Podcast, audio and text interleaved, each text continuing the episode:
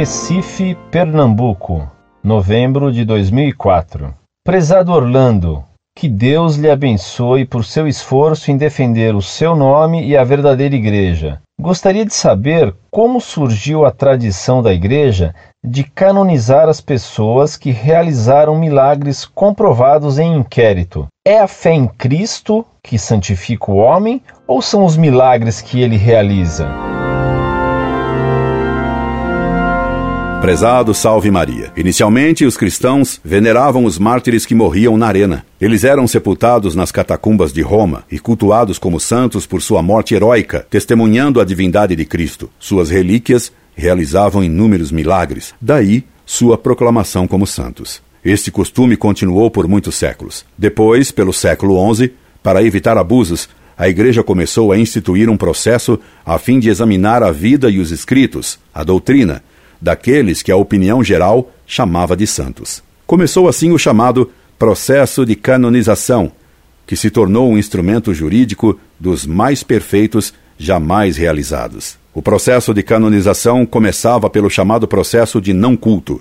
Por esse processo, primeiro, verificava-se se o candidato à canonização como santo fora cultuado sem licença da igreja. Isso era muito importante porque impedia que interesses familiares ou de grupos, por meio de propaganda, impingissem à igreja um pseudo-santo. Isso não é tão incomum, mesmo nos nossos dias. Por exemplo, é o que a TFP e os chamados arautos fizeram e fazem com o culto a Plínio Correia de Oliveira e a mãe dele. A seguir o processo, numa segunda fase, examinava os escritos e palavras da pessoa que se pretendia canonizar. Havendo qualquer coisa contra a fé, o processo era encerrado. Foi o que aconteceu com o processo da pseudo-vidente Ana Catarina Emerick e com Maria de Ágreda, cujos relatos contêm inúmeros erros e heresias. Depois havia o processo sobre as virtudes, no qual se examinava os dez últimos anos de vida do candidato a santo. Tendo havido um só pecado mortal nesse período da vida, o processo era encerrado negativamente. Finalmente,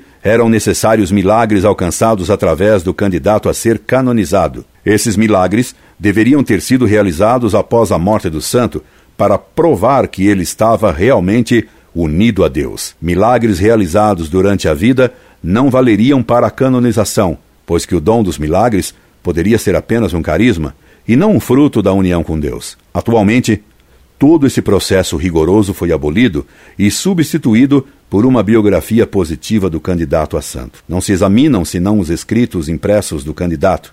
O processo de não culto se limita a uma inspeção de viso do bispo. Diviso pode ser traduzida como inspeção ocular, a olho. Também o número e grande dos milagres diminuiu. Não há mais um acusador, o chamado advogado do diabo, e o defensor da causa. Isto significa que se eliminou o contraditório, que era uma garantia da intenção papal de não errar ao proclamar um santo. O resultado dessas simplificações foi a enxurrada de canonizações e beatificações dos últimos anos.